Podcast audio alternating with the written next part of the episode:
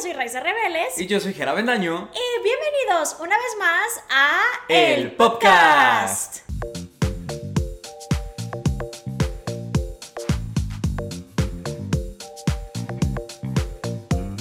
Hoy vamos a hablar de algo que me gusta mucho. No soy experta, pero me ha gustado desde que salió.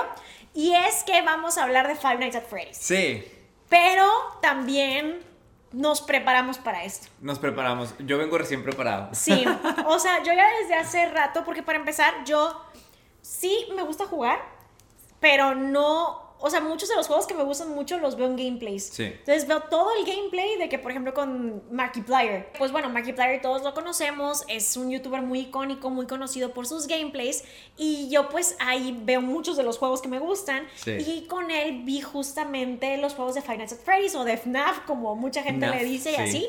Pero hace poco, hace unos cuantos meses, en stream jugué por primera vez Five Nights at Freddy's, el primero. Mm. Ah, lo jugaste en stream. Ajá, por primera vez. Y el stream, me, el chat me entrenó. O sea, el chat fueron los que me dijeron de que aquí, acá, tú checa acá y allá. Entonces, ya más o menos le sé al primero. Al primero. Ajá. Ya después cambian la manera de jugarse y así. Sí, cada uno tiene su propia dinámica. Ok. Mi favorito, que no lo he jugado, pero lo he visto con gameplay, es el de Sister Location. Ok. En donde sale un personaje que se llama Circus Baby, que es un animatrónico, porque todo este juego es con animatrónicos. Ahorita vamos a explicar un poquito esto. Em, pero es un animatrónico mujer de dos chonguitos. No sé si alguna vez la hayas visto. Sí, sí, sí. Pero nunca lo he jugado yo misma, solamente lo he visto. Em, pero ya jugué ese por primera vez y para mi canal de YouTube hicimos un video de jugando Nights at Freddy's por primera vez, en donde jugamos el primero y el cuarto. El cuarto le gusta a muchas personas. Ah, ok. Pero tú no lo habías, ajá, pero tú no lo habías jugado. Yo no lo había jugado. También había visto gameplays nada más, pero del primer juego, que es el que acabo de jugar ahorita.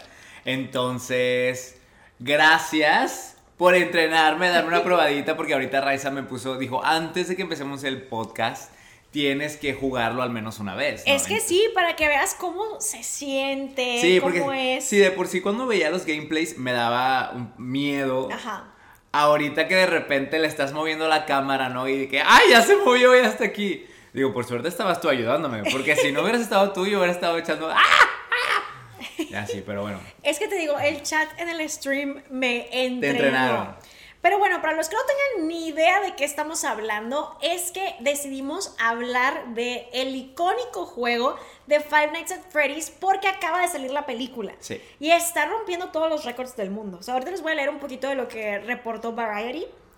Porque la gente está muy impresionada y los críticos no lo entienden. O sea, en Rotten Tomatoes le están dando una arrastrada. O sea, como que mucha... En serio, o sea, tiene muy mala crítica. Sí, tiene muy mala crítica, pero a mí me gustó, a mí se me hizo una buena película y siento que respetó mucho de sus raíces. Este, obviamente hay cambios porque pues nada puede ser exactamente igual, pero pues la verdad incluso la canción que ponen al final es una canción de este este, este grupo banda, digamos que se llama The Living Tombstone Ok. y ellos hicieron esta canción hace un montón de años, o sea, creo que la hicieron pues en el mero 2014, que fue cuando salió el primer juego de FNAF. Y es, digamos, fanmade, pero toda la gente la compartía y la tenía y la Ah, super topa. Y es la primera canción que La te ponen al final. ahí. Ay, qué cool. Entonces, realmente sí siento que la película toma muy en cuenta el fandom. Y pues no sé, a mí sí me Ay, qué bueno, mucho. porque siento que a veces de que dicen, no, vamos a hacer una buena película y se olvidan del fandom y así. Y al final de cuentas, el fandom es el que va a apoyar la película. Claro. Este, y como es un juego muy popular, qué bueno que al fandom le está gustando mucho y que lo están yendo, Sí. yendo a apoyar. Yo justo también he estado viendo precisamente eso, que tal vez la gente que jamás había visto nada de Five Nights at Freddy's, en algunos casos están sacados de onda, pero la gente que ya era fan sí la está disfrutando mucho. O sea, creo que sí respetó mucho su audiencia y su audiencia es muy masiva. O sea, Sí. realmente el fandom lleva pues ya casi 10 años porque inició todo eso en el 2014 y pues cada vez aumenta más y toda la cosa. Y hay muchas cosas de Five Nights Freddy's. O sea, lo que les estamos contando es, como les digo, es una serie de videojuegos que pues la historia en general es de estos animatrónicos. Lo más, más, más básico, ahorita les vamos a contar más de la historia en sí, pero lo más básico es que tú eres un guardia de seguridad, te contrataron, llegas a este lugar, nadie aguanta las cinco Sí. noches como guardia de seguridad en Freddy's, que es este establecimiento de pizza, y pues hay animatrónicos, es un lugar estilo como Chuck E. Cheese. Sí. em, que de hecho Chuck E. Cheese ya no va a tener animatrónicos. Ya lo están quitando de todos los, los lugares y así. ¿Eso es en Estados Unidos? Ajá, aquí sí tenían animatrónicos. No, es que según yo no la tienen aquí, por eso. Ah. Pues es que nunca he ido aquí, pero yo tenía entendido que aquí no había animatrónicos. Yo nunca he puesto un pie en un Chuck E. Cheese en ningún lado. Yo tampoco. O sea, yo nunca he tenido, nunca vi ningún restaurante donde hubiera animatrónicos. No, ni yo. Pero, o sea, sé de su existencia porque también hay cosas como creepypastas de Chuck E. Cheese, pues salen y así, Sí. pero jamás me ha tocado verlo por mí misma. Y sé que ya desde hace mucho los Chuck E. Cheese no tienen animatrónicos todos, pero los que quedan ya los están deshaciendo. Sí. Y algo muy curioso es que hasta dicen que los están incluso eh, obligando a los trabajadores de los Chuck E. Cheese a agarrar martillos y destruir los animatrónicos, o sea, para que queden completamente inservibles. ¿Por qué? Porque han de estar vivos. Han de estar Hay vivos. algo que no sabemos. Hay algo raro. que quieren ocultar. Y pues justo. Pero no es tan fácil matarlos, ya no, vi. regresan. They always come back. Sí. Pero bueno, este, la cosa es que, eh, como les comentamos, tú estás trabajando como guardia de seguridad y tienes que sobrevivir las cinco noches en Freddy's. Porque esos animatrónicos que son en el primer juego principalmente tienes cinco. Bueno, tienes como un bonus, tienes como seis. O son, Ok. Sí, ¿no? Son cinco. A ver, son Freddy, que es un oso. Freddy. Bonnie, que es un conejo, Chica, que es un pollo, Foxy, que es un zorro. Ah, y tienes cinco, o sea, porque tiene... No, Freddy no lo Ah, ¿ya lo dijiste? A ver, Freddy, Freddy, Bonnie, Bonnie, Chica, Chica, Foxy, y hay un Golden Freddy, Ok. que es un como bonus, digamos. Entonces tienes como cinco al inicio. Y estos cinco animatrónicos, bueno, los cuatro más o menos, y luego el quinto medio El extra eh, que este les dio como un bonus, el Golden Freddy o el Freddy dorado, están rondando la pizzería y tú tienes que estar distribuyendo tu tiempo. Es más que nada como de coordinación, porque tienes que estar checando cámaras de seguridad para ver dónde están los animatrónicos, checar las luces, checar las puertas porque las tienes que cerrar y no te mueves. O sea, no es un juego donde tú tienes que estar haciendo como, digamos, en el Zelda, que tienes que estarte moviendo y Ajá. explorando. No es así. Realmente tú solo estás sentado, en- cuando menos en este primer juego. Y es de, levanto las cámaras de seguridad, las, las, eh, las guardo, eh, reservo mi batería y así. De eso es. Ese es el juego básicamente. Sí. Y obviamente pues hay un lore o una historia más profunda de este juego, que es lo que también tiene bien enganchada la fanbase, Sí. de saber todo.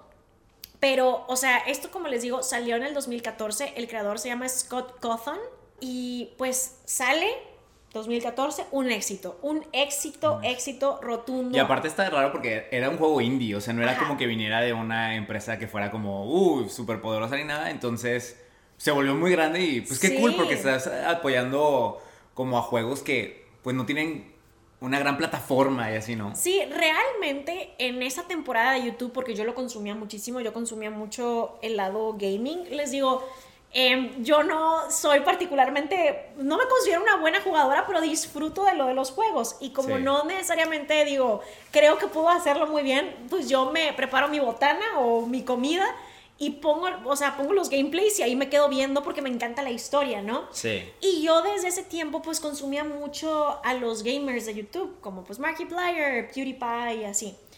Em, y en esa temporada la verdad es que yo sí tengo que decir que se consumía mucho el indie horror. O sea, los juegos de terror indie se consumían un montón.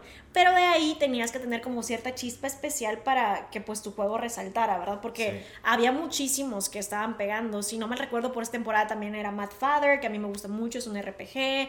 Este, y varios así entre ellos el Five Nights at Freddy's. Pero Scott también reconoce mucho que en gran parte en YouTube se em, ayudó a construir Sí. mucho esta fanbase. Y la gente de hecho lo pone de que Scott los creó, Markiplier los jugó, MatPat los explicó.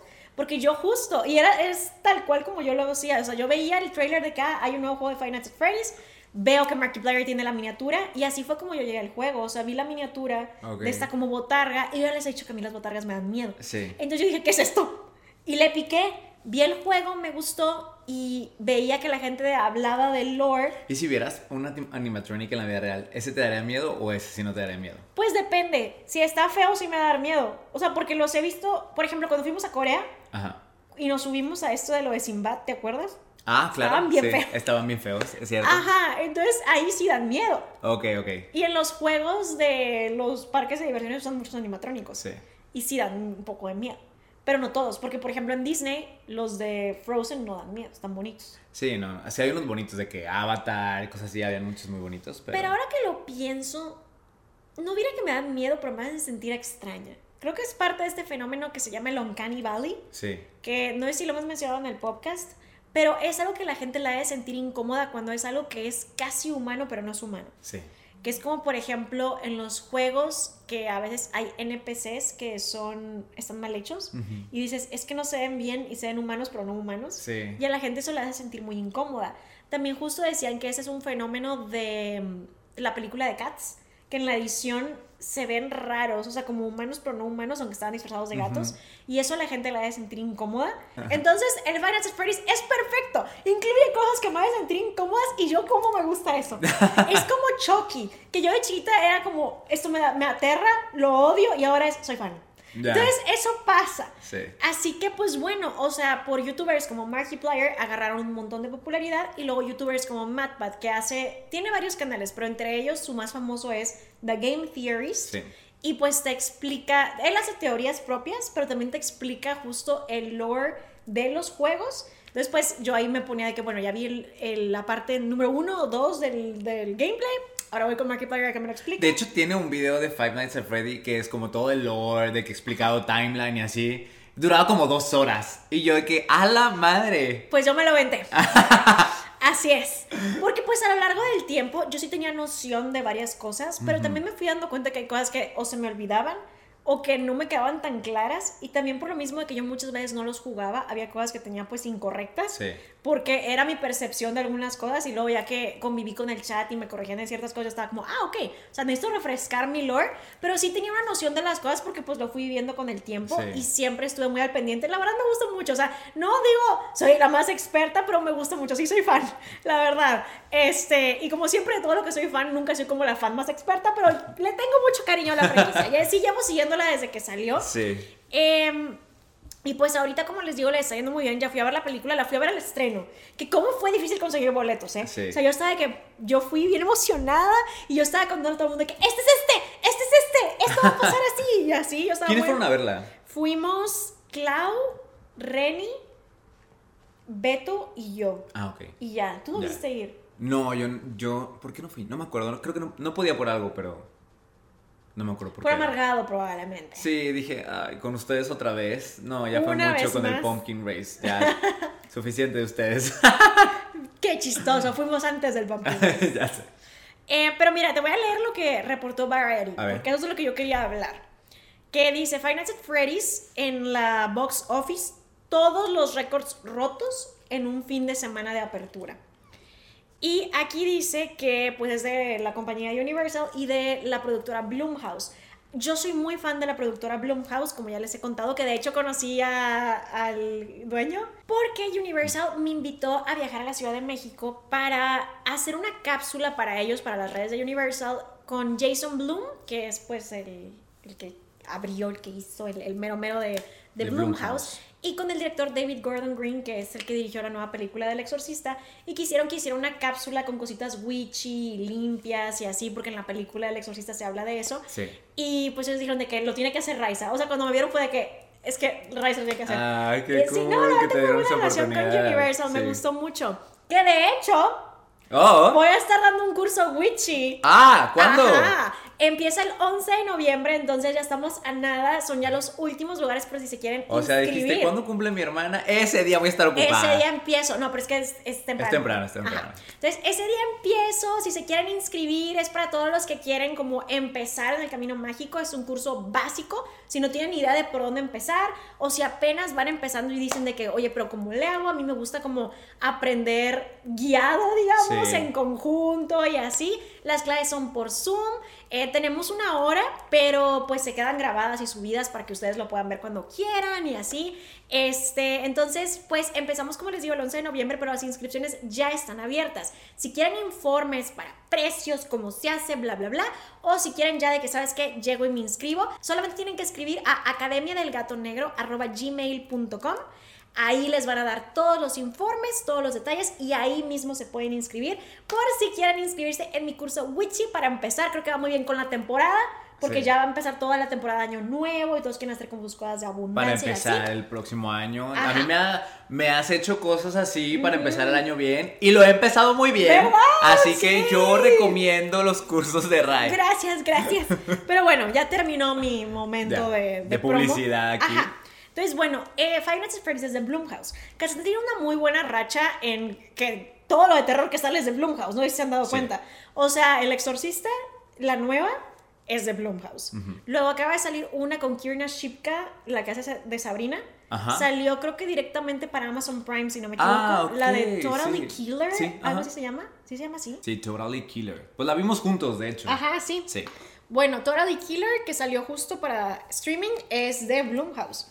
También The Purge es de Blumhouse. Ok. Happy Death Day es de Blumhouse.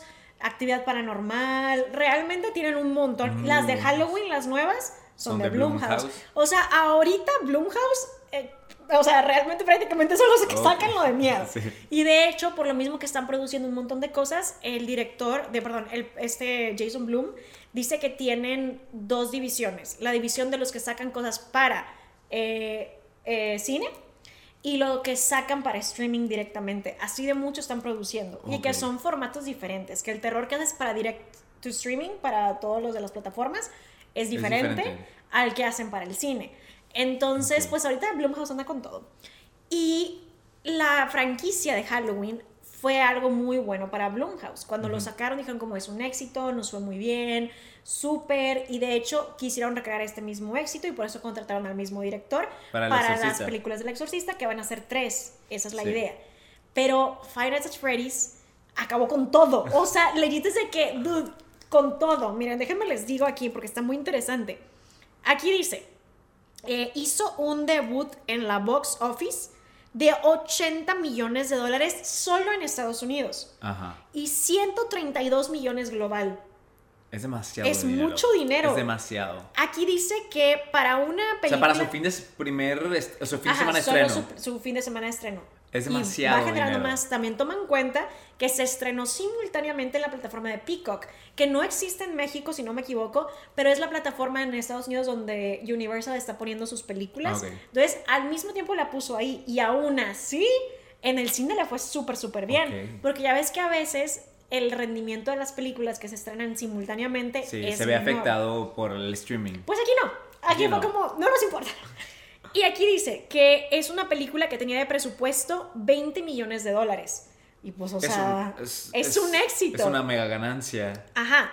Entonces, aquí dice que en tan solo tres días la película ya superó el, el como lo que se recaudó globalmente en el 2022 de Halloween Ends.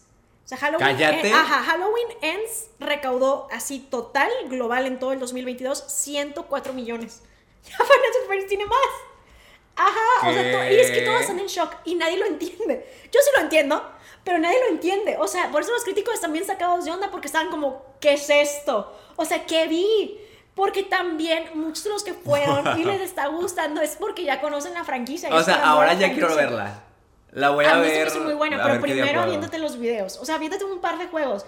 Porque yo no sé, aunque bueno, quién sabe. Porque Reni y Clau no tenían ni idea. Reni, y Clau, Reni es mi hermana que ha salido aquí en el podcast. Sí. Y Clau es nuestra amiga que también está en la Sociedad de las Y Pesadillas. también ha aparecido en el podcast. Ah, sí, es cierto. Entonces sí, tal vez ya las conocen.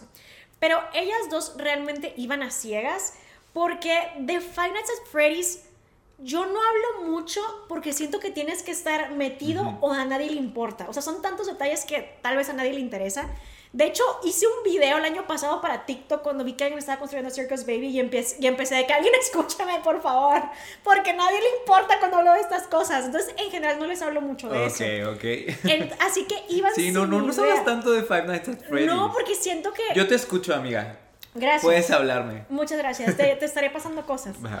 Este, pero sí, siento que como que si no estás dentro, a lo mejor no te importa. Así que no hablo mucho de eso. Y por eso entré en desesperación cuando vi que alguien estaba construyendo los animatrónicos en vida real. Y dije, tengo que. Alguien. O sea, cuando menos en TikTok, alguien escúcheme. Em, pero bueno, ellas fueron sin idea. Y a Klaus y yo le estaba explicando que este es este, este, este, este, este, pero Reni no porque te quedaba más lejos y aún así la disfrutaron. Entonces a lo mejor sí te gusta. Sí. Y Eh, sí he visto gameplays del juego, entonces traigo como la noción así general. Es que yo creo que la diferencia entre el juego y la película es que en el juego, como estás en primera persona y sí te puedes morir, o sea, porque pues vienen los animatrónicos, siento que te sientes más en tensión. Sí. Versus en la película. mm, Sí, aquí yo veo que a alguien más le está pasando eso, ¿verdad? Estoy más como espectador. No solo eso, siento que nunca sientes que hay un súper, o sea, nunca sientes ese intenso Mm. miedo. La película incluso siento que se mantiene muy bajita en cuanto a sangre y así. No que los juegos sean sangrientos, pero aquí en la película sí hay una escena en donde pues hay una super matanza y no tratan de pasártelas mucho. Ok. Este, de hecho, ahorita estábamos checando la, la clasificación y me comentas que es, Es- PG-13. Sí, PG-13. Ajá, entonces es como de... De los para- para- 13 en adelante, lo Ajá. pueden ver. Y pues justo sí siento que se mantienen esto muy cuidado. Que igual, me quiero quejar de esto, perdón por interrumpir, pero me molesta cuando hay películas que son para adultos o algo así y los papás llevan a los niños. Porque fui a ver la del exorcista y Ah. había niños de primaria ahí viéndola con el papá. En el exorcista. Ajá, y se estaban riendo. ¿Los y yo, entrar? Ajá, yo dije, ¿por qué están estos niños aquí? Huh. Porque están aquí, sí es una película que según yo no era PG-13. Es más, los niños ni siquiera tenían 13 años.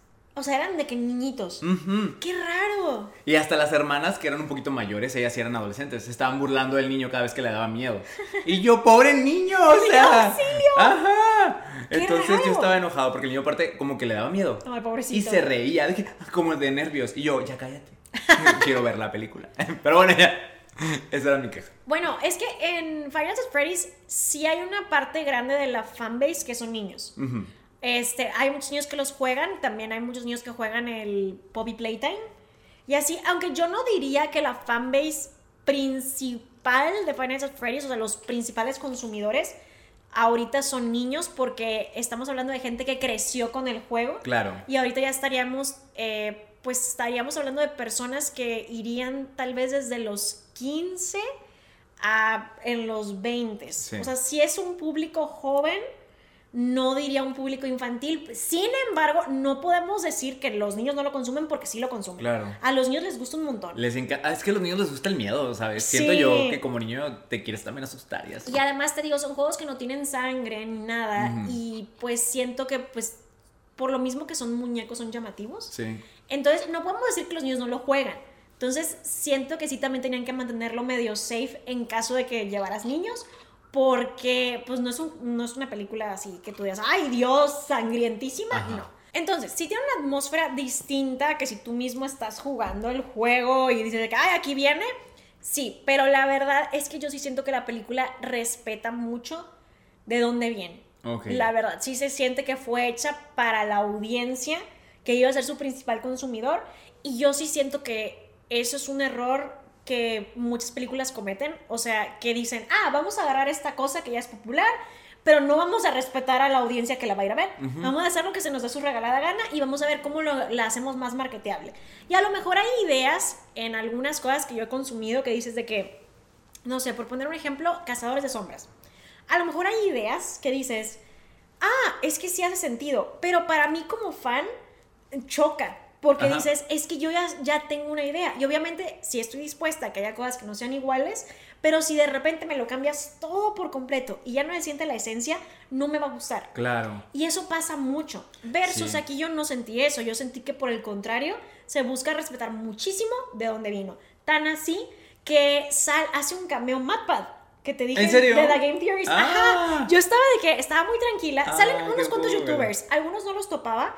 Eh, y estaba, estaban buscando que saliera Markiplier precisamente porque pues Markiplier todo el mundo dice es que él, o sea, Él y volvió muy popular, sí. Ajá. Entre él y Mattbad, o sea, crearon mucho de la fanbase. Ok. Este, pero Markiplier, ah, como, está, como él dijo, está grabando su propia película, entonces había errores, o sea, como que chocaban los horarios Ah, ok. y no podía participar en la película, pero como pues ya es casi seguro que va a haber secuela, se espera que en la secuela sí Aparezca. este, aparezca, ajá. Y MatPat sal, sí sale. Yo estaba muy tranquila viendo, hay una escena en donde están en una cafetería y de repente va caminando el que va a ser el mesero y yo, es MatPat, que les dio que este youtuber que hace The Game Theorist, yo soy muy fan de él. O sea, yo soy verdaderamente muy fan de él desde hace mucho tiempo. De hecho, una amiga mía em, que se llama Karen, eh, de los Polinesios, ella fue a un evento en el Vaticano hace unos años, ahí estaba MatPat y yo recuerdo mucho que desde que conociste a MatPat, yo soy muy fan. Entonces, él aparece y justo ese pequeño detalle sí me hace sentir que, pues, se tomó muy en cuenta qué hizo famoso el juego. Sí. Y qué, o sea, qué construyó el fandom. Eh, pero mira, te voy leyendo más porque te quiero decir todos los récords que rompió la película porque creo que nadie lo veía venir.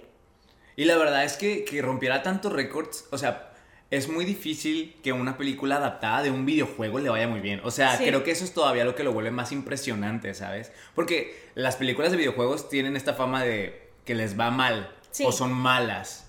Entonces, pues no, es este increíble que le haya ido muy bien. Aquí dice que cada estudio debería estar tomando nota. Esto puede ser una, una, cosa que cambie el juego por completo y otra cosa que te dé el blueprint, o sea, como la cosa original de cómo se deben hacer las películas de horror y las adaptaciones de videojuegos. Esto lo dice Sean Robbins, que es un analista de la, de la box office. Este, dicen que Final Fantasy Freddy se convirtió en un clásico de culto este, a lo largo de la década pasada con una audiencia muy joven y muy apasionada. La audiencia ha respondido con mucho entusiasmo a la película, le, dio, le dieron un A menos, un A minus, o sea, como digamos un 90, un, más o menos por ahí, eh, por clasificación de la audiencia. O sea, la, la calificaron muy bien. O sea, y los críticos le dieron 25% en, en Rotten Tomatoes. Aquí dice que esta discrepancia no importa en el género de horror porque por lo regular este, pasa eso. O sea, muchas veces lo que le gusta mucho a la audiencia, especialmente en el horror, no le gusta mucho a los críticos. Entonces, no importa. Este, pero aquí dice que Final Fantasy Freddy's ya es de las películas de horror que más dinero han recaudado en el año. Siendo estas La Monja 2 con 85 millones, Megan, que también es de Blumhouse, con 95 millones. Ay, Megan también salió este año, ¿verdad? Ajá, pero fue a principios de este año. Te digo que Blumhouse anda con todo. Yo también disfruté de Megan, pero sé que estoy entre las menores, o sea, entre como la minoría porque mucha gente no le gustó, pero sí la disfruté. Yo no me acuerdo qué pensé de ella. A mí, yo la disfruté. se me hizo que, o sea, no te la tienes que tomar muy en serio. Sí. Es una película de humor. Es una película de humor con tintes así de, horror. Que igual, Final Fantasy Freddy's, yo he visto que mucha gente, eh, esto se viralizó mucho en TikTok yo no lo había pensado así, pero es cierto que Final Fantasy Freddy's es em, ciencia ficción y horror, porque involucra mucho de robots y cosas futuristas y así. Em, lo cual es cierto, pero pues sigue siendo parte del género de horror. Y Megan también es ciencia ficción, horror y comedia. Sí. Este, y bueno, la otra siendo Scream 6 con 108 millones. O sea, legit, Finance Freddy's creo que es de lo más exitoso que hay en este año. Y a ver, aquí viene la lista de todos los récords rotos hasta ahorita por Five Nights at Freddy's. Aquí dice, The Bloomhouse es en, la, en el fin de semana de apertura la película que más ha recaudado de todos los tiempos. No puedo creer. Este, superando Halloween del 2018 que recaudó 76.22 millones. Five Nights at Freddy's superó eso. Luego, em, es la película número 19 de Blumhouse en abrir en primer lugar en el box office doméstico, pero pues ya lo han hecho antes, pero, o sea, se estrenó en primer lugar. Sí. Luego dice que es el fin de semana con, de apertura más grande de todo el año para una película de terror superando Scream 6. Sí.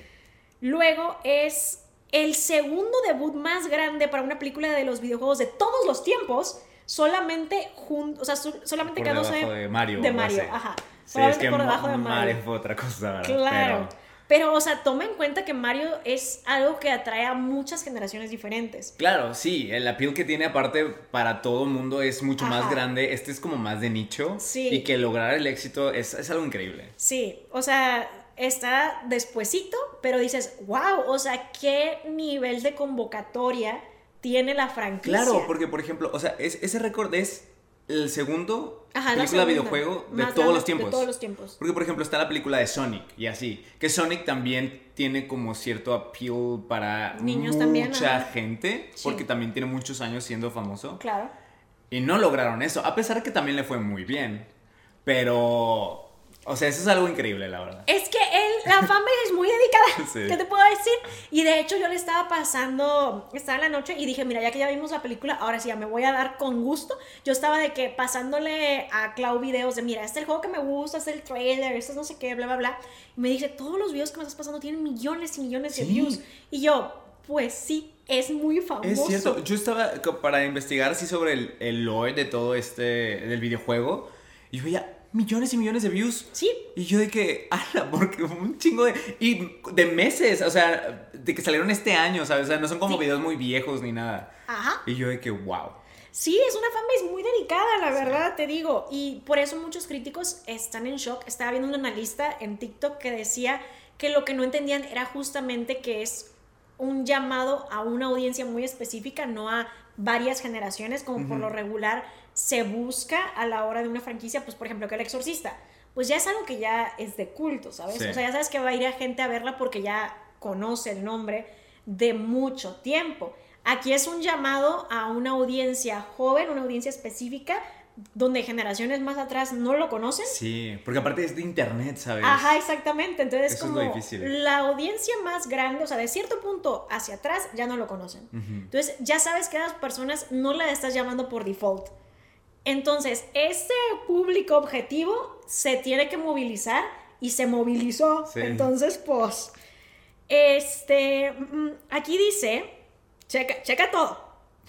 Dice, está empatado como el mejor fin de semana de apertura eh, for a day and date stream. Pa- para un fin de semana de, apertura para que, o sea, para combinado de que lo estrenaron en el cine y en plataforma de streaming con Black Widow. Ah, ok. Ah, porque también salieron así en Ajá. cine y en streaming. Sí, pues está empatado con Black. Widow tal cual como performó Black Widow y toma en cuenta que pues es una película de Marvel que es Claro, muy- y era cuando acababa de terminarse Endgame y que traían todo el hype y luego salió Black Widow. Pues Fantasy Freddy's no le pide Anda nada. al nivel. Ajá. Es más, yo creo que le va mejor a esta película ¿A la que, a, que- no, que a las últimas que han salido de Marvel. Tal vez. Sí, no lo- o no sea, de que Ant-Man fue un flop. Es que no sé los números, pero a lo mejor, y a lo mejor a la larga sí le va mejor, Sí, no a lo lo sé. mejor, ver si- Es el fin de semana que ha recaudado más dinero en un fin de semana de Halloween Mm. desde hace un montón, porque incluso dice que le ganó a la película del 2011 del gato con botas, que también salió en el fin de semana de Halloween. Ah, ok. Yo no sabía eso, pero pues le ganó. Entonces, o sea, ha sido la más grande en un fin de semana de Halloween. Y luego aquí dice que es el tercer debut más grande para una película de terror en todos los tiempos. Órale, tercer debut. Es, el tercer debut más grande. El número uno siendo It o Eso del 2017. Ok. Luego, el, dos, eh, las- el segundo lugar es It, capítulo 2 del 2019. Y en tercer lugar, Final Fantasy Freddy's. O sea, como, como- o sea, es que ve, eh, estamos hablando de cosas con mucho renombre, Sí. ¿sabes? O sea, It, de nuevo, una franquicia ya conocida, ya usada, que ya tenía audiencia de varias generaciones. Sí. Y aún así, Fantasy Freddy's es como... O sea, está ver, ahí al nivel, está es de, ahí. quítate, llegué. O sea, realmente yo estoy muy sorprendida. Sí. Luego, también dice que es el mejor debut de todos los tiempos para una película de horror PG-13. Mm. Que esto que le ganó, esto diciendo que también le ganó, porque antes tenía el récord, la película de La momia regresa en, del 2001. O sea, desde el 2001 nadie le había ganado La momia regresa. Y Freddy llegó y dijo, Dijo, adiós. Agárrense, Soporta. quítense. Ajá. Entonces, ahora, el récord internacional que ha roto es que es la segunda mejor apertura de horror del año después de la, de la Monja 2. Ya mojados. Sí, y extrañamente a las películas como La Monja le va muy bien en México y en Latinoamérica. Yo no sé por qué, son muy malas. Las dos de la monja son horribles. Fíjate que Jason Blum dijo algo muy curioso, que dijo que él quería estrenar la película del exorcista, eh, esta nueva, en México, porque tendían a consumir mucho películas de miedo, incluso a veces un poquito más que en Estados Unidos, y para mí estoy en shock. O sea, porque yo siento que Estados Unidos consume muchas películas de Sí. horror, y en México, eh, pues tenemos que también ser realistas, que ya lo hemos dicho mucho, que la cultura está muy atada a la religión. Entonces, hay mucha gente que tiene ideas preconcebidas de las películas de terror por temas eh, de religión. Entonces, eso me haría pensar que afectaría el rendimiento de las películas de horror, pero al parecer no. Al parecer es como con más ganas Sí. van a ver. Sí, es que también siento que de alguna manera como la cultura mexicana también le gusta Ah, el sí. horror, ¿sabes? Yo o sea, digo totalmente que las leyendas y todo eso así de miedo, como que nos gusta. Sí, o sea, mira, Walt Disney decía em, cuando iba a abrir su casa de horror, la, la Haunted Mansion, la mansión embrujada. Sea, para que venga a México. Dijo, no, decía que a todo el mundo le gustaba, le gusta mucho asustarse. O sea, dice, a todo el mundo le gusta asustarse. Y que por eso él súper medio para la fuerza tenía que tener una Haunted Mansion en su parque. Que porque el horror le gusta a la gente. Ok. Entonces supongo que esté de por medio de la religión o no, la gente La ¿sabes gente se qué? quiere asustar. Se antoja, se antoja ir a asustarse. Ahora, Global Ujú. tiene este otro récord que dice que es el, la apertura de horror más grande del 2023 global y aquí sí le gana a, A la, la monja. monja. Ajá. O sea, global le- ha sido la película de horror que le fue mejor en todo el año. ¡Wow! Y apenas está empezando, o sea, su primer fin de semana. Ajá, no, pues le va a ir mejor, totalmente. Y luego aquí dice que ha sido eh, la apertura para Blumhouse más grande de todos los tiempos, incluso superando a Halloween, que había sido el éxito más grande que había tenido Blumhouse. Entonces, está pesado. O sea. Five Nights at Freddy's viene con todo, Wow. la verdad. Yo, la verdad, no sé si esperaba este nivel de No, yo ni, o yo sea, ni es de como, broma lo esperaba. Pero me da mucho gusto porque sí me gusta mucho la franquicia, está muy buenaza. Sí, no, qué O sea, bueno la que vaya sí bien. está muy buena em, y la película me gustó mucho, pero sí creo que vean un poquito de los videos antes si no tienen ni idea y nunca la han visto, Ok. porque sí siento que mm, tal vez hay cosas en donde se pierden, porque por ejemplo, vamos a, A ver, ¿qué deberíamos de saber, crees tú, para ver la película? Ok, Hablando tal vez un poquito de, de lore. de lore y así. Ajá, que tú también estudiaste lore, me estás Sé, diciendo. sé un poco de lore, pero la verdad es que también estaba medio revuelto. Me sentí como cuando estudiaba para mis exámenes y lo de ¿qué era? Bueno, mira, este. Podríamos hacer también, porque luego también siento que de repente nos pasamos mucho con el largo de los episodios. Eh, y aquí ya veo que llevamos para una hora, entonces no sé qué tan largo sería explicar mucho, muy a detalle el lore. Ajá, si les gusta, podemos hacer como tal vez después, como algo súper, súper a detalle. Pero mira, básicamente, antes de pasar a algo más profundo, lo que ustedes tienen que saber al ir a ver la película es que se trata de esta pizzería que está ya pues en las ruinas, Ok. digamos, y hay unos niños que fueron asesinados y que los pusieron, pusieron sus almas adentro de los, De los animatrónicos. Yo por lo que he visto de las cosas de Chuck E. Cheese que sí tienen animatrónicos y como de estos lugares con The Rockafire Explosion, en donde pues también es muy similar a at Freddy's, hay un oso como el centro y así. Sí. Este, yo lo que veo es que lo que está en el escenario no se mueve, o sea, están pegados. Solo son los robots. Ok, sí. En Five Nights at Freddy's es un combo, o sea, es animatrónico traje. Sí. Y pues es... Sí, o sea, aparte de que es animatrónico, alguien se puede meter al traje y usarlo. Ajá, sí. Sí. Ajá, algunos sí y otros, Otros no, no, pero sí. Y pues ahí adentro está el alma de unos niños que fueron brutalmente asesinados por esta persona que se llama William Afton, Sí. Que es el villano de los, de los juegos. Sí, es. Ajá. O sea, realmente es como el malo a vencer, especialmente. Digo, a ver, en cada juego hay otro problema. O sea, y no en todos los juegos te vas a enfrentar a William Afton. En Sí. realidad, tú personalmente en los juegos estás jugando contra los animatrónicos, digamos. Pero él es el culpable de que los animatrónicos tengan como a estas almas encerrados adentro de ellos. Ajá, exactamente. Él es el malo, digamos, pero él de cierta manera encuentra la inmortalidad. Por eso es que él siempre te dice, I always come back, Sí. que es una frase muy icónica. Este, que sí se menciona en la película, porque sí, o sea, realmente él siempre encuentra la manera de no morir. Incluso en algunos juegos más adelante deja su conciencia en, En- un juego. sí. Ajá, entonces, pues realmente William Afton es el villano que mata a estos niños y sus almas son, o sea, se son metidas. Sí, a- de a hecho, los creo que hay, o sea, lo que sale de cuando los niños los matan, sale el remnant, Ah, sí. que es esto que hace que tu esencia o tu alma se quede en algo. Sí, sí, sí, sí. Entonces, así es como él descubre esta inmortalidad. Justo, él se empieza a obsesionar un poquito con esto porque él termina perdiendo a dos de sus hijos. Em, todo comienza con William que pues más o menos especula, el juego nunca te lo dice así como súper directo.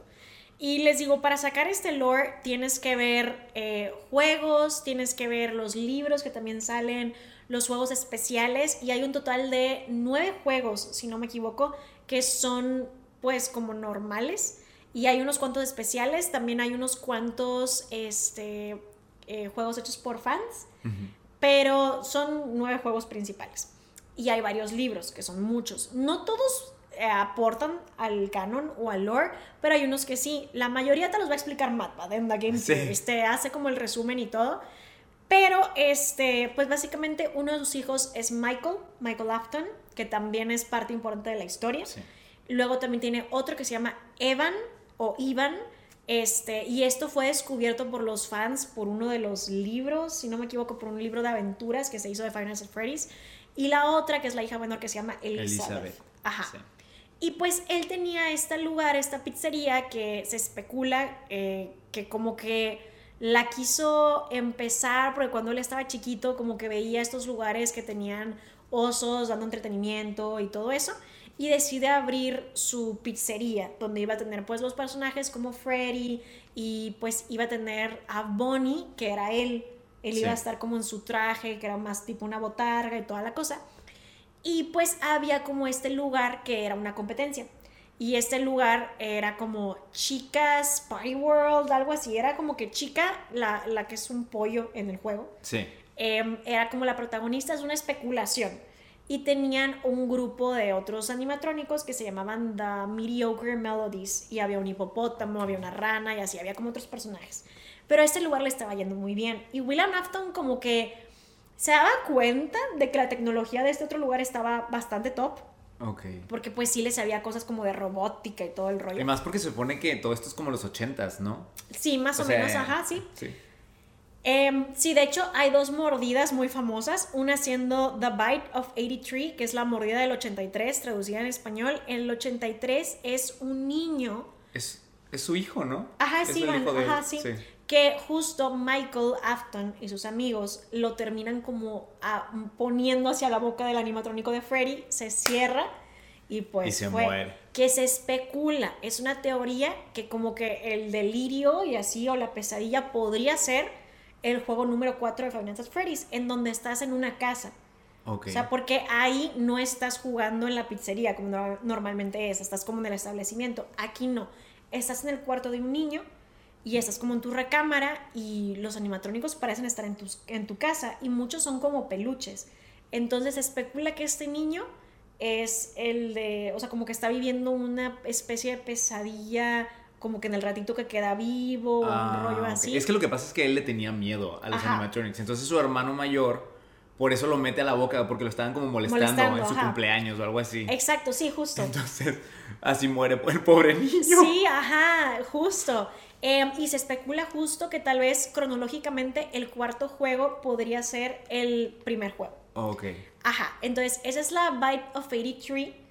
Y luego la Bite of 87 es también muy famosa, que es cuando pues el que es mordido es un guardia de seguridad.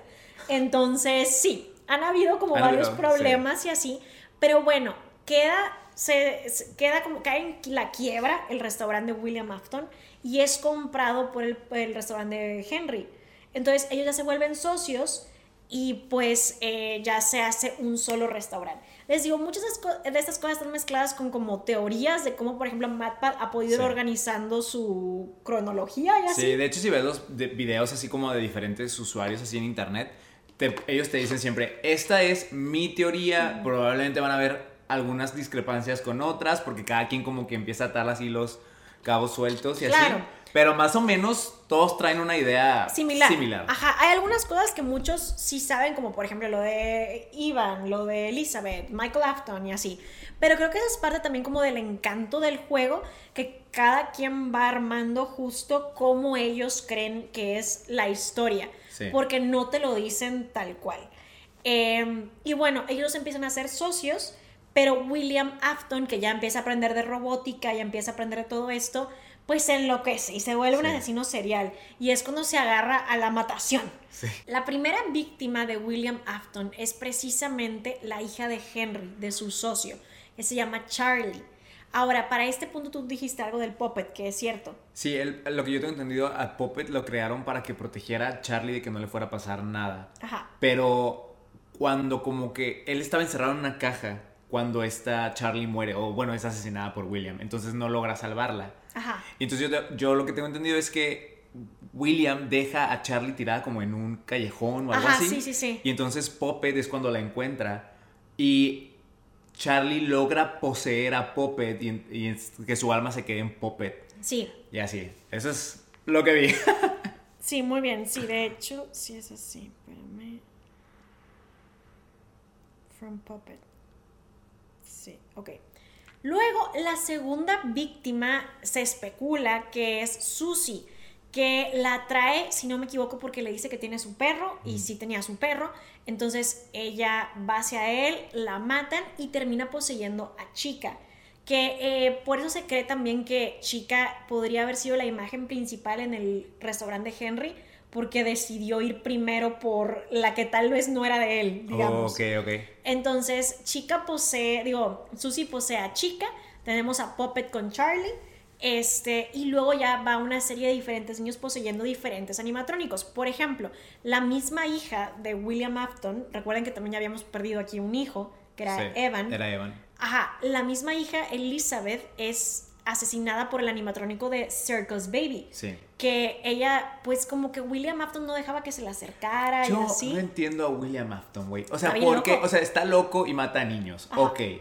Pero si creas o tienes aquí a un animatronic que mata niños, porque él sabía que la chica mataba niños, ¿por qué llevas a tu hija cerca de ella? No, pero es que no dejaba que se le acercara. O sea, pero la- o sea, a lo que yo vi es que eh, está como la inauguración del Chica Baby Pizza World, algo así se llama, Ah, Circus Baby, ajá. Ah, perdón, Circus Baby Pizza World, algo así, ¿no? Ajá. Y ahí está este el animatronic. Pues porque llevas a tu hija, nada más no la lleves. Pues la verdad no recuerdo, pero te digo, según yo, sí te especifican mucho que William no dejaba que Elizabeth Sí. se acercara, porque Sí, ella dice mucho de, es que ¿por qué no me deja jugar con ella? Y está tan bonita y Sí, no sé qué. eso sí lo dice. Y- Y, dice que cuando él se descuida es cuando ella se acerca. Y que zas, sale del estómago esto y pues agarra a Elizabeth y la mata. Este, luego también am, Y luego, o sea, Elizabeth se queda su alma en. ¿Cómo se llama? Circus Baby. En Circus Baby, ajá. Este, y pues así es como termina pasando con todos los personajes del juego. O sea, eh, realmente todos tienen el alma de algún niño y es una víctima de William Afton. Sí. Y William Afton también termina quedándose en un animatrónico, siendo ese animatrónico Springtrap, que es Sí. este conejo que pues William siempre estaba como su traje de conejo, que era de los primeros que él usaba Sí. al principio, ¿no? Y termina quedándose en esto que pues justo se llama Springtrap porque no sé cómo se llama en español y no sé cómo han traducido el nombre de Springtrap, pero es como, como un mecanismo que tiene ciertos como resortes, como que se cierra. Entonces es lo que pasa con el traje, que se cierra. Entonces Sí. pues te termina pudiendo matar. Sí. Así que pues él se termina transformando en Springtrap y termina quedándose en esta especie de limbo entre la vida y la muerte zombie feo. Ese yo creo que es de los animatrónicos más feos. Sí. Y que si yo me lo topara siendo una guardia de seguridad, no hombre, yo sería de, ¡ay Dios! ¿Qué es Sí. esto? Bien feo. Ajá. Pero William se empieza a obsesionar un poco con la inmortalidad. Un poco no, un mucho. Se empieza a obsesionar con, con este tema de lo de ser inmortal y también de cierta manera como que revivir a su familia, mientras su hijo, William Afton, como que se especula que él está tratando de justo redimirse por lo que le pasó a su hermano y él es quien posiblemente está yendo a las pizzerías a tratar de pues ver qué pasa y tratar de como pues sacarlas del negocio y así ver qué onda. Em, y así, también de cierta manera Henry regresa a la historia para también cobrar venganza y que todos acaben con William Afton de una vez, porque él siempre encuentra la manera de regresar. Y hubo un montón de asesinatos que cometió, o sea, un montón de niños fueron asesinados por William Afton, porque hay muchos personajes en Five Nights at Freddy's, o sea, realmente los que ven al principio no son los únicos, existen más, como por ejemplo Mangold. O después sale Circus Baby, como les hemos dicho. Entonces, realmente hay muchos. Este, pero sí, o sea, eso es como muy, muy, muy, básico, muy a grandes rasgos. Eh, los animatrónicos lo que están buscando es venganza también de William Afton. Em, y como quien lo designó también usaba un, un, traje de seguridad, cuando tú estás jugando como la persona que trae un traje de mm. seguridad, te confunden y piensan que es ese. ¿Saben? Este, entonces, bueno, también tomen en cuenta que de repente como que el enojo les gana y así pero más que nada lo que quieren es venganza, que de hecho eso termina pasando en un juego cuando hay un discurso buenísimo. O sea, dicen que si tú lo escuchas sin contexto. De Henry. Ajá. No te imaginarías que es de Five Nights at Freddy's. O sea, cuando está diciendo de que, pues aquí te vas a morir y el diablo te está esperando y no lo dejes esperando. Yo no lo he escuchado porque vi que dijeron, no, o sea, bueno, lo que yo estaba investigando y decían, no le voy a hacer justicia. Ustedes vayan y escuchen lo de Henry del juego. Es muy bueno. O sea, realmente es un gran discurso. Y mucha gente dice eso de que si se lo pones a una persona sin contexto, no te va a decir, ah, es de Final Fantasy No te van a decir eso. Está muy bueno, la verdad.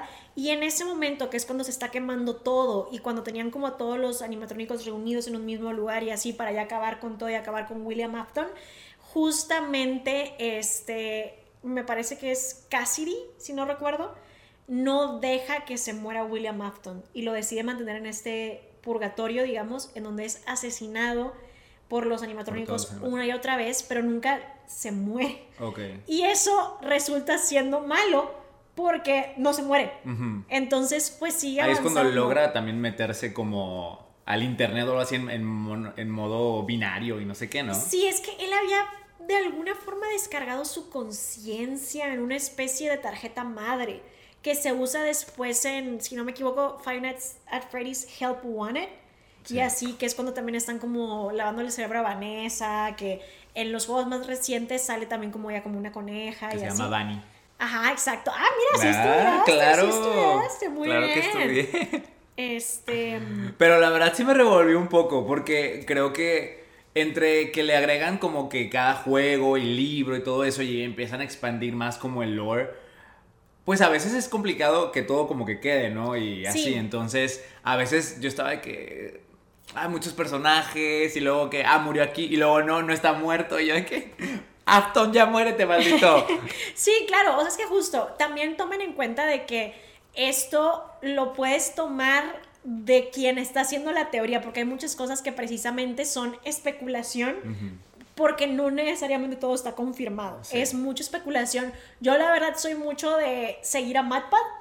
Entonces, pues yo tomo lo que él dice como lo que me hace más sentido y más coherencia, porque él justifica muy bien sus cosas, pero hay mucha gente que se dedica como a estudiar mucho o a dedicar mucho de su canal a Five Nights at Freddy's, entonces tienen otras teorías que también son muy válidas, em, pero la verdad es que eso es básicamente la historia, o sea, eso es lo que es, este, y está muy buena, a mí me gusta mucho. Les digo, los juegos no necesariamente diría que em, te dan mucha explicación. Es un juego en donde la gran mayoría de lo que tú estás viviendo es el gameplay en sí. Como tú viste ahorita, muchos de los juegos son así. O sea, te van dando como cositas, pero la mecánica del juego es lo más importante. Este, pero sí te meten una que otra cosa dentro del juego, especialmente en cutscenes de repente pero lo más importante es que sobrevivas las noches en Freddy's. Y está muy bueno, a mí me gusta mucho. Más que nada, me gusta verlo con gente que tiene buena coordinación como Markiplier. Porque yo tengo bien mala coordinación. O sea, verdaderamente me di cuenta que, bueno, ya lo sabía. Ya lo sabía por, lo confirmaste. pero lo confirmé. Lo confirmaste. Es cierto. Sí, no soy tan rápida, pero me gusta. Es divertido jugar. Jugar es muy tenso, pero me gusta verlo jugar con los profesionales. Como Markiplier. Pues yo te vi muy pro ahorita que yo lo estaba jugando. Y tú, checa acá, ahora esto, hazlo de acá. Y esto acá. y Bueno, yo, ok, ok. Es que fíjate que el chat, o sea, la gente que lo ha jugado por mucho tiempo es muy buena para entrenarte. O sea, el chat me tuvo ahí sentada, yo creo que como las dos horas, y estábamos jugando, yo estaba flopeando horrible. O sea, yo estaba como, pues, bueno, pues solamente dejo las puertas cerradas, porque como les digo, la dinámica básica del primer juego es que te van a aparecer por dos puertas los animatrónicos para matarte. Y yo de, pues cierra la puerta ya. Y ellos de, No. no, se te va a acabar la batería. Y ya se sabían todas las trampas y los trucos, ¿no? O sea, como por ejemplo que el personaje del conejo en el primer juego solo te sale del lado izquierdo. Y el personaje de, bueno, o sea, de Bonnie, pero por si no saben, pues es el conejo. El conejo. Yo lo odio, lo odio. O sea, tengo una cosa personal contra ese conejo. Siempre me mata. Se me hace bien fastidioso, lo odio. Es el Ya. peor, lo odio. ¿Cuán- ¿Has sobrevivido las cinco noches? No, ¿No? No. Ok. ¿En cuál te mueres usualmente? en la 2. en la segunda. En el, en el chat no pude avanzar más de la 2. Eh, hasta la 12 llega. Ya, ok, ok, está bien. Pero eh, es, fue, fue un- eh, ha sido un juego humilde pero honrado. Ah, claro, no, no, no. Yo sin ti no hubiera llegado ni a la primera noche. Es que ves, el chat me entrenó bien. Sí. Tal vez ahora ya pueda llegar más lejos. Ujú. Pero no lo he vuelto a intentar. Ok. O sea, realmente como que ya me dio cosa hacerlo sin, sin el chat. Este, porque ellos sí me dicen como, checa esto, checa acá, va, va, va, y Sí. que, "Ah, aquí voy. Y cuando se terminó el stream dije, no sé si me atrevo a hacerlo sin su guía. Pero sí, entonces, pues básicamente es el juego. A mí me gusta mucho, como les digo. Em, soy fan, no experta, pero sí soy fan, me gusta mucho y lo llevo siguiendo desde que salió. Entonces, la verdad que me da mucho gusto que esté pegando y que le esté gustando a la Sí. gente, porque me gusta mucho ver cuando hay fan bases que sí son dedicadas, que son fieles y que apoyen las cosas, ¿sabes? O sea, me gusta mucho que es algo que ha ido generando cada vez más cariño con el tiempo, en vez de como decir de que "Ay, ya X, ya flop, no, Sí. sino que con el tiempo la gente le fue agarrando más amor, más cariño y que sigue siendo relevante. También, por ejemplo, no sé si les ha tocado ver los cosplays que han hecho los fans. yo no los he visto. Dude, están idénticos. ¿A poco hubo gente que se fue de que vestida al cine? Pues en mi cine no, pero en muchos lugares sí. Sí. Pero hay gente que a lo largo del tiempo ha hecho cosplays. Hay uno recientemente que hizo de Freddy de los nuevos de Security Breach. Ok. Y es, o sea, parece que es un robot brilloso. O sea, es una cosa, wow. Hay muchos fans que son muy, muy creativos y que son muy talentosos. Entonces, sí, la verdad yo sí se los recomiendo. Sí les recomiendo la película. em, pero yo sí diría que se avienten uno que otro videíto. No de explicación, sino de que vean el juego antes de ir a ver la película. Porque si no, no sé si la experiencia es igual. No sé, o sea, a lo mejor sí, a lo mejor sí. Si ustedes la vieron sin tener nada de contexto y les gustó o no les gustó, también díganos. Pero yo sí me echaría como un. Tal vez uno que otro video. Puedo experimentar tantito ajá, al juego. Ajá, o lo pueden descargar. Realmente, si ustedes lo descargan para PC, está bien barato. Te cuesta como te digo, como 30 pesos un rollo así. Ah, ok. Está muy barato y lo pueden jugar tantito compro para que 10 vean. juegos. Pero Ah. los compro todos. Este es que ya son viejos, entonces realmente ya no son tan caros. Pero pues sí, están baratos y no se requiere pues que tengas como mucha habilidad de, de- no, solo es coordinación. Realmente con el mouse se juega todo en Ok. el primer juego. Entonces sí, la verdad es que a mí me gusta mucho. Esto es un poquito de lo de Five Nights at Freddy's y cómo es que esto está cambiando lo del género del terror. Sí. Eh, pero sí, mucha gente dice que hay que prestar atención a ver qué se hizo bien con esto para ver cómo se puede replicar en Sí. películas futuras. Porque sí, realmente ha sido. Has tenido una un cosa- gran éxito. La verdad, yo no sabía qué tan exitosa era hasta ahorita que me estás contando todo esto. Sí, la verdad. Bien. Pues no sé si te parezca bien. eh, creo que pediste pop, comentarios. Ah, sí. Vamos a ver qué les pareció la película. Pregunté por mi Instagram. Ok, pregunté que qué les pareció la película de FNAF. Y a ver, aquí hay un comentario, dice, me gustó mucho. Es la primera. Luego tenemos a alguien más que dice, me gustó mucho, pero quería que los animatrónicos hubieran sido más principales junto a Afton. Ah. O sea, que hubieran tenido más protagonismo. Sí, ¿o qué? es que sí se centra un poco la película en nuestro protagonista, que también se llama Michael.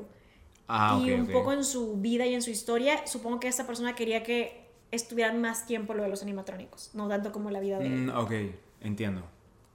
Luego aquí dice, hola, a mí en lo personal me gustó, sí esperaba más terror, pero me encantó. Esto es cierto, durante la película no todo el rato estás asustado. Ok. O sea, si hay una parte donde te, como que te quieren dejar ver que son niños que están adentro de, de los animatrónicos y no es tanto de miedo en partes. Ok. Fíjate que yo siento que una película, o sea, aunque a veces estén como en el género de terror o algo así, no necesariamente me tiene que dar miedo mientras me parezca entretenida, Ajá, ¿sabes? sí. Entonces, mientras me parezca entretenida, yo digo, ok, no me da miedo, pero como me entretuvo, es, me gustó, ¿sabes? Sí, de Entonces- hecho, em, en la, justo en, en el evento de lo de la película El Exorcista, decían que las películas de terror no solamente se tienen que enfocar en me asusté, me asusté, me asusté, sino que te estén contando una historia. Que si te cuenta una buena historia y podría ser una buena historia dramática, Sin el miedo. sin tener el miedo, Mm. que con eso tienes una buena película de terror. Y creo que es cierto. O sea, realmente hay muchos tipos de terror. O sea, no solamente tienes que estar como, "Ah", o que no te deje dormir para que sea una buena película de terror, sino te tiene que contar una buena historia y tener elementos de horror, pero no Sí. tiene que, ah, no puedo dormir. Entonces creo que, pues sí, ajá, va por ahí. Sí. Aquí también alguien pone, me gustaría que me borraran la memoria para verla de nuevo como la primera vez. O sea, le gustó mucho. Te digo, la fanbase está contenta. A mí también me gustó mucho. Les digo, yo no soy experta, pero a mí sí me gusta mucho y lo llevo siguiendo desde el 2014. Y yo estaba muy feliz. O sea, cuando yo reconocía cosas, yo era como. Y cuando, o sea, de que iban a leer el nombre del protagonista y dicen Michael y se detienen del apellido, y yo, Ah, ¿qué. Michael es? ¿Qué Michael es? Y así. Este. Lady. Ah, bueno. Esta persona dice: No es tan buena, pero gana la nostalgia. Podría ser, pero a mí sí me gustó. Bueno, es que tienes razón, o sea, una parte de lo que te emociona es justo la nostalgia y sí lo usaron. O sea, pues pusieron la canción, la, la que te digo que es muy famosa, que es de The Living Tombstone y así. Este. Entonces puede ser que la nostalgia también ayude, pero se vale, se vale, se vale. Sí. Ok. Y por último, mala. A ver. Fui como fan del juego y no me gustó. Pero añadieron rasgos característicos de Foxy y lo amé. Ok. O sea, amó cosas y otras no. sí, o sea, yo creo que pues sí le gustaron los wings de Foxy. ya sí.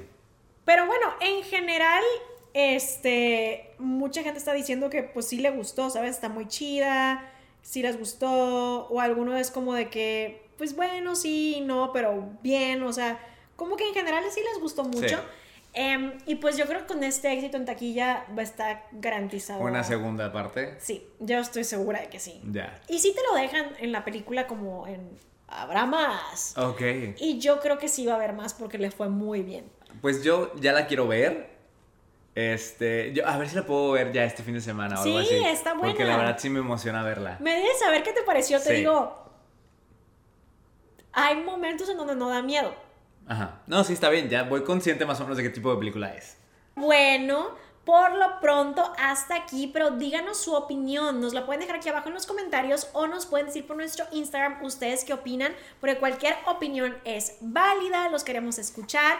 También eh, ya casi se acaba la temporada del podcast. Llegamos al final y nos tomamos un break Ajá. para la tercera temporada. Para te saben ir con todo. Ajá, entonces váyanos diciendo de qué quieren que sean estos últimos episodios de la temporada antes del break, porque ya casi es. Llegamos al episodio 60 y es break. Ajá. Este año fuimos muy, o sea, fuimos muy. Consistentes. Ajá. Sí. Ajá, el año pasado no, pero este año sí. Sí, este año sí, sobre todo siento que tal vez la segunda mitad del año como que hemos sido muy consistentes. Ajá, entonces yo Sí. creo que muy bien. Va. Este, pero bueno, también nos pueden decir por nuestros Instagrams todo y seguirnos. ¿Cuál es tu Instagram, Jera? Mi Instagram es Geraber con doble A. Y el mío es Soy Raiza Rebeles. Esperamos que se la hayan pasado bien con nosotros, que les haya gustado echar el chal un ratito. Eh, no olviden que si nos ven desde YouTube, les agradeceríamos mucho si se suscriben. Eso nos ayuda mucho también. Nunca les decimos que se suscriban. Nunca. No. Es cierto, nunca Ajá, decimos sí. denle like o suscríbanse. No, este, es que también a veces las llamadas de acción siento que la gente ya se las sabe, entonces no, o sea, siento que es como medio forzado recordar. Confiamos en nuestro encanto para que la gente se suscriba. Pero pero por si se les olvida, picarle al botón de suscribirse nos ayuda muchísimo, que compartan el podcast nos ayuda muchísimo, también que le den me gusta ayuda muchísimo, así que se los recordamos, también recuerden que para inscribirse a mi curso Witchy vayan a academia del gato negro gmail.com si quieren, si no quieren también pueden aprenderlo por su cuenta o no aprenderlo, no es ahora fuerza, pero si quieren aprender conmigo, estaría súper cool, ahí los espero, nos vamos, a, nos vamos a divertir mucho. Y pues nada, esto ya es todo y los vemos en el siguiente episodio de El Podcast. Bye.